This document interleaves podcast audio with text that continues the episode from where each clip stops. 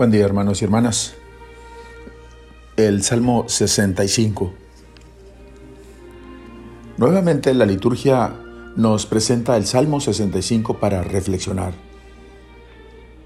Hay en este rico salmo testimonial una doble invitación.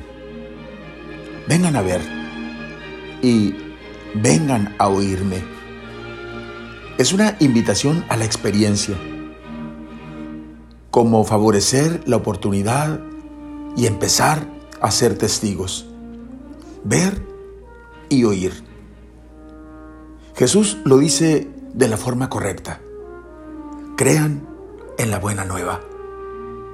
Eso implica no quedarse sentado esperando pasivamente que sucedan las cosas. Hay que levantarse, moverse,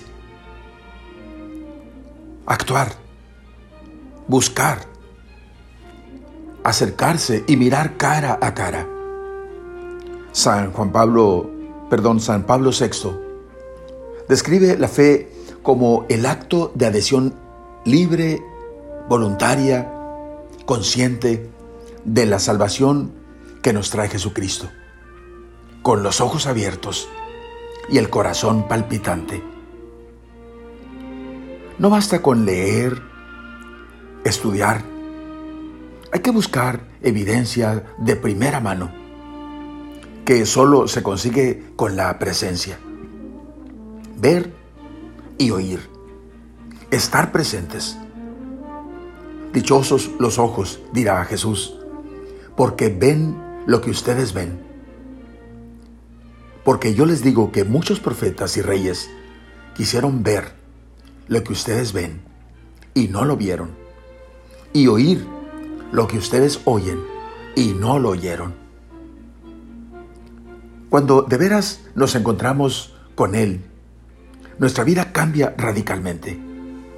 Hay que encontrarlo a la luz de la fe, en la intimidad de la oración.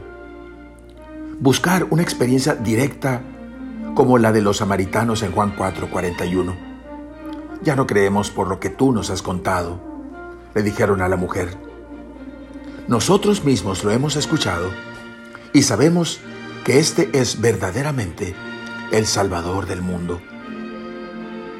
Que el Señor nos conceda la gracia de ver y oír al Señor, convencidos que es la única realidad que merece verse y escuchar.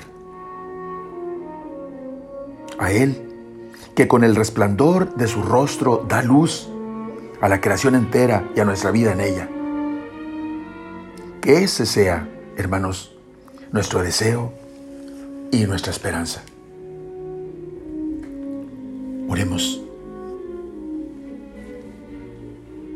Todos los que temen al Señor que vengan y escuchen. Y yo les diré lo que el Señor ha hecho en mí. A Él dirigí mis oraciones y mi lengua le cantó alabanzas.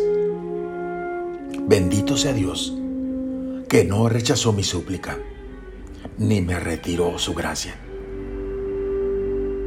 Amén.